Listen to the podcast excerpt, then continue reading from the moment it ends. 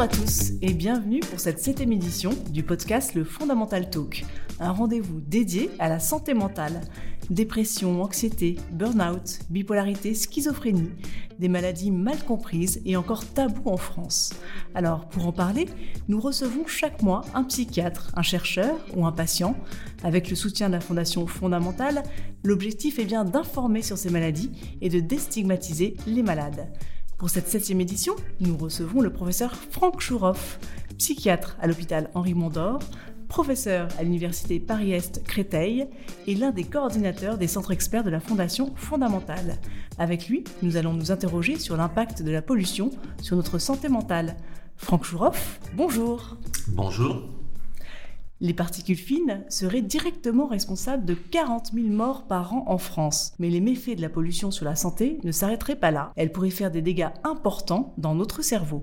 C'est pour cela que les psychiatres s'intéressent aujourd'hui aux effets de la pollution sur la santé mentale En effet, mais euh, nous, euh, les psychiatres, on s'intéresse euh, également aux effets de la pollution de l'air pour une raison bien simple, c'est qu'il y a une association très forte entre le fait de vivre en ville ou d'avoir vécu en ville et un risque augmenté de développer des maladies psychiatriques. Donc à partir de là, on a essayé d'identifier quels étaient les facteurs qui pouvaient sous-tendre cette association entre ville et maladie mentale. Et il y a deux axes de recherche qui ont émergé. Un premier sur les facteurs de risque psychosociaux, c'est-à-dire le stress lié à vivre en ville, euh, l'insécurité, les inégalités sociales également, et un deuxième axe euh, dont on va parler aujourd'hui qui concerne euh, l'impact de la pollution de l'air sur la population. Ce sont les expositions précoces d'un fœtus dans le ventre de sa mère, de jeunes enfants, qui semblent associer un risque accru de maladies psychiatriques. Franck Chouroff, pourriez-vous nous expliquer les mécanismes par lesquels la pollution pourrait agir sur la santé mentale?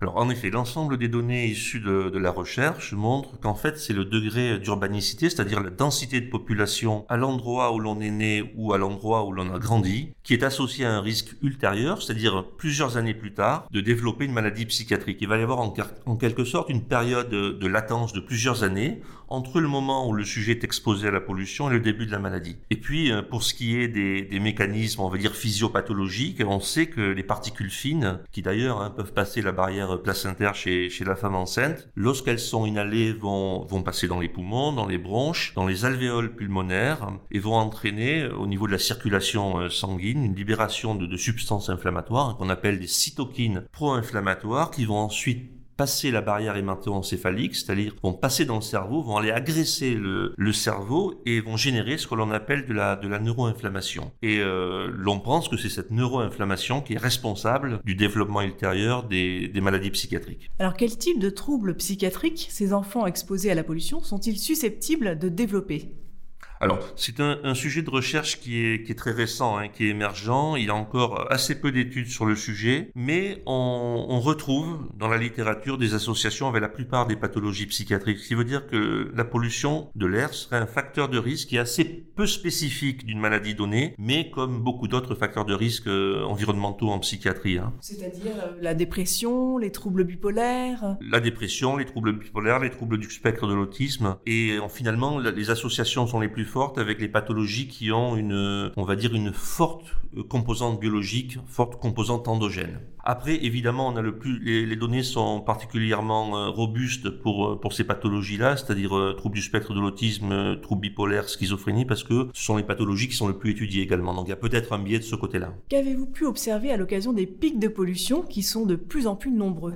Au-delà de l'exposition précoce, qui, comme on, vient de le voir, augmente le risque ultérieur de développer des, pathologies mentales, hein, nous avons montré, chez des sujets déjà malades, hein, que l'exposition aux particules fines, en particulier ce qu'on appelle des PM 2.5, qui sont des particules ayant un diamètre inférieur à 2,5 microns, on a montré que l'exposition à ces particules était un facteur de rechute dans les schizophrénies. Donc de manière euh, plus précise, on a montré sur une période de 11 ans euh, que le nombre de passages aux urgences psychiatriques pour des décompensations euh, psychotiques était plus important en période de pic de pollution en particules fines qu'en l'absence de, ces pics de, pollution. Ça, nous venons de, publier ce travail dans une revue internationale qui s'appelle Environmental Science and Pollution Research. Et donc c'est une des toutes premières études qui montre l'impact de la pollution sur le cours évolutif des, des maladies psychiatriques et ici en particulier sur les, les troubles psychotiques tout le monde est-il exposé de la même manière aux effets de la pollution sur la santé mentale? Y a-t-il certaines prédispositions?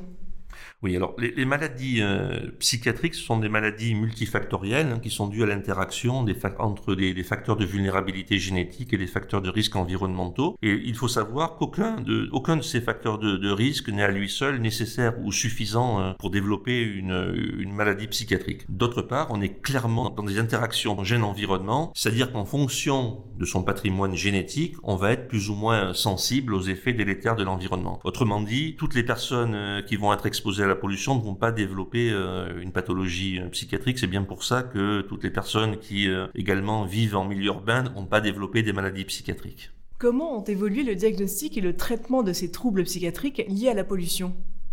Alors pour ce qui est du diagnostic, pour le moment, aucune étude n'a montré ou même ne, s'est intéressée à la question de savoir si euh, les sujets qui ont développé euh, une pathologie euh, et qui ont été exposés à la pollution avaient une forme particulière ou une évolution particulière de leur maladie. Par contre, pour ce qui est de la question des traitements, c'est un point extrêmement important puisque les conséquences de cette exposition à la pollution de l'air, et en particulier de, de cette neuroinflammation qu'elle va générer, pourraient à terme aboutir à la mise en place de thérapeutiques innovantes, de thérapeutiques ciblés avec par exemple des molécules ayant une action anti-inflammatoire.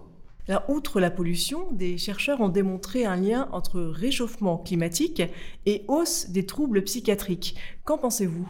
C'est une réalité. Donc le, réchauffement climatique, hein, c'est un phénomène auquel on va être de, plus en plus confronté au fil des, années à venir. Et en effet, il y a plusieurs études qui ont montré que euh, le réchauffement climatique, en particulier hein, les périodes de forte chaleur, les périodes de canicule, sont associées à une augmentation, une recrudescence des pathologies psychiatriques. Mais c'est vrai pour la morbidité en général. Hein. Il y a une augmentation des pathologies euh, somatiques et puis euh, une augmentation de la mortalité, tout simplement. On l'a bien vu avec la canicule de, 2003. Et les, mécanismes qui pourraient expliquer ces liens entre périodes de forte chaleur et maladies psychiatriques sont pour l'instant, à l'étude, il y a plusieurs pistes qui sont explorées, celle du stress, de l'irritabilité, euh, celle notamment des troubles du sommeil aussi, hein, qui pourraient entraîner des perturbations biologiques qui pourraient, dans un second temps, entraîner l'émergence de, pathologies psychiatriques.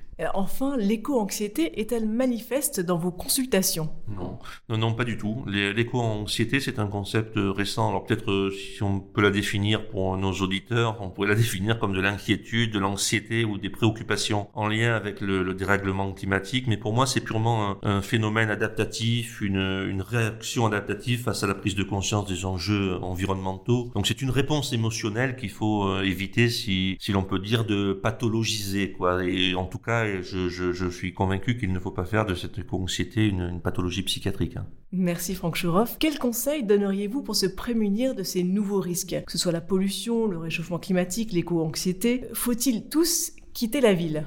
Non, non, alors euh, pour ce qui est des conseils, il y a évidemment tous les efforts qui sont faits et, et qui restent à faire hein, en matière de transition écologique, de réduction d'émissions de, polluants. Il y a énormément de réflexions également en termes d'urbanisme euh, au niveau des villes et des quartiers, notamment la place qu'il faut donner aux espaces verts. C'est un point qui est, très débattu. Euh, pour les patients qui sont déjà atteints de pathologies psychiatriques, ça peut être de préconiser des, des mesures de prévention, de leur conseiller de pas euh, aller s'exposer à l'extérieur en période de pic de pollution et puis ça peut être enfin et surtout des, mesures de santé publique comme allouer plus de moyens sanitaires dans les villes ou les quartiers à forte densité de population ou fortement pollués. Et si je peux dire un dernier mot, je crois qu'il y a aussi tout un intérêt à poursuivre ces travaux de recherche, euh, d'essayer de, comprendre et de mesurer les effets de, la pollution de l'air, identifier les polluants qui sont les plus nocifs hein, pour la santé, et puis travailler euh, sur ces interactions entre facteurs génétiques et facteurs environnementaux, essayer de comprendre pourquoi finalement deux personnes étant exposées au même niveau de pollution de l'air euh, ne vont pas toutes les deux forcément développer une maladie psychiatrique.